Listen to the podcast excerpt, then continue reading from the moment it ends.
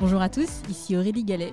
Je suis ravie de vous accueillir sur Disruption Inside, le podcast qui décrypte de l'intérieur la transformation des entreprises et des acteurs publics.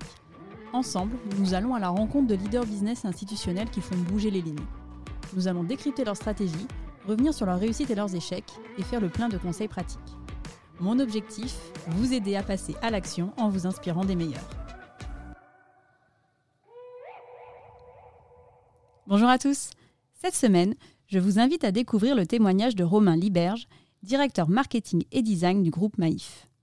Diplômé de Sciences Po Paris, Romain a commencé sa carrière à Bruxelles, auprès des institutions européennes. Très vite, les nouvelles technologies ont aiguisé sa curiosité et ne l'ont plus quitté. Après cinq ans dans le conseil au sein de l'agence La Net Squad, Romain prend un nouveau virage en rejoignant le groupe Maïf pour engager la transformation digitale du groupe. Depuis avril 2021, Romain occupe le poste de directeur marketing et design du groupe. Dans cet épisode, je vous emmène découvrir comment la Maïf intègre ses engagements de société à mission dans le design et le marketing de ses offres pour répondre aux nouveaux défis du secteur. Alors 2023, c'est une année euh, un petit peu particulière pour nous, puisque en fait, on vient de démarrer un nouveau plan stratégique. Hein. Euh, voilà, c'est classique dans les grands groupes. On a, une approche un peu par le, plan.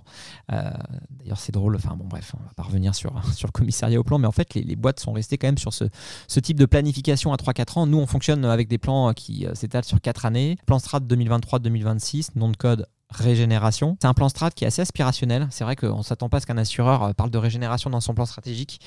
Mais en fait, euh, on va en reparler. Hein. On a des enjeux qui sont, qui sont assez, euh, assez édifiants, assez importants, assez, assez enthousiasmant aussi, on va le dire comme ça. Et donc, on est en train de le lancer, ce plan stratégique. 2023, c'est une année de mise en mouvement. Mise en mouvement, euh, voilà, pour à la fois, je dirais, euh, euh, eh bien, adapter nos offres. Je, vais vous donner deux chiffres, hein. ça, ça va vous permettre de toucher du doigt ce qui, ce qui vient quand même nous, choquer depuis, depuis quelques années, c'est pas prêt de s'arrêter. On est un assureur dommage. Hein. L'année dernière, on a sorti 800 millions d'euros en charge de sinistre pour rembourser le climatique, quand d'habitude, on était plutôt sur 150 millions d'euros. Donc, vous voyez une espèce de multiple assez vertigineux s'afficher à l'écran ou dans votre tête. En fait, notre modèle est en train d'être complètement réinterrogé par euh, une succession de crises, euh, des crises climatiques, un contexte macroéconomique assez, assez redoutable avec l'inflation qui, qui, vient effectivement aussi nous, nous, nous, faire mal, une remontée des taux qui a été assez brutale euh, l'année dernière, même si elle est en train de, de, ralentir, mais ça vient complètement choquer aussi le modèle d'assureur vie.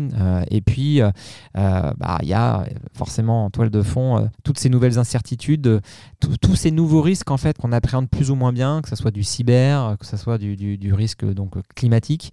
Et, du coup, euh, bah, on doit pas réinventer, mais on n'est pas loin quand même d'une disruption, pas par la technologie, pas par une start-up complètement folle euh, qui a levé des fonds euh, incroyables, en fait, c'est une rupture par l'écosystème, par, euh, par le vivant, par ce qui nous entoure.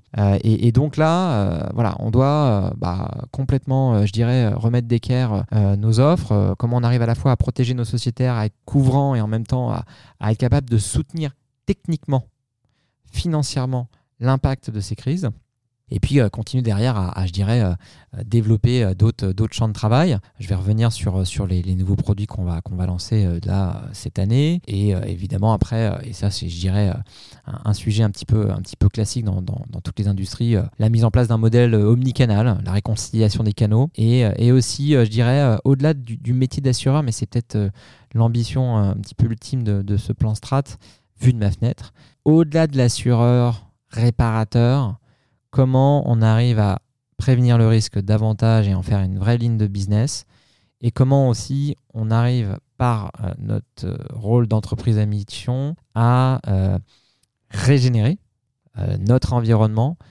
qui a une propriété particulière. Pardon, hein, quand on est assureur, vous savez, parfois les assureurs se réassurent, s'assurent entre eux avec des réassureurs. voilà, la Score, Münchener, Swiss Re, c'est des grosses boîtes en fait qui viennent aussi sécuriser des risques euh, qui sont souvent des risques systémiques, par exemple une pandémie, euh, un risque cybermondial, euh, une catastrophe naturelle. Mais en fait, le réassureur ultime, c'est la planète pour les assureurs. en fait, c'est ça qu'il ne faut pas oublier. Et, du coup, on a intérêt, on a très intérêt, nous les assureurs, à atténuer l'impact du changement climatique parce qu'on est en première ligne. On va prendre la phrase de, l'ancien patron d'AXA, Henri de Castres, hein. à 4 degrés, c'est pas certain que l'assurance, ça soit encore un business qui existe demain parce que derrière, la notion d'aléa, elle disparaît. Avec des climatiques, des tempêtes, des cyclones en permanence, on peut plus faire notre métier. Donc on doit réparer et on doit régénérer la planète d'une certaine manière pour continuer à prendre des risques. C'est ça qui, est le challenge euh, un petit peu euh, euh, des prochaines années, qui est assez, pas édifiant, mais, voilà, qui peut donner le vertige, mais, mais qui est aussi hyper, hyper intéressant parce que derrière, on a des outils en fait pour essayer d'engager cette bataille.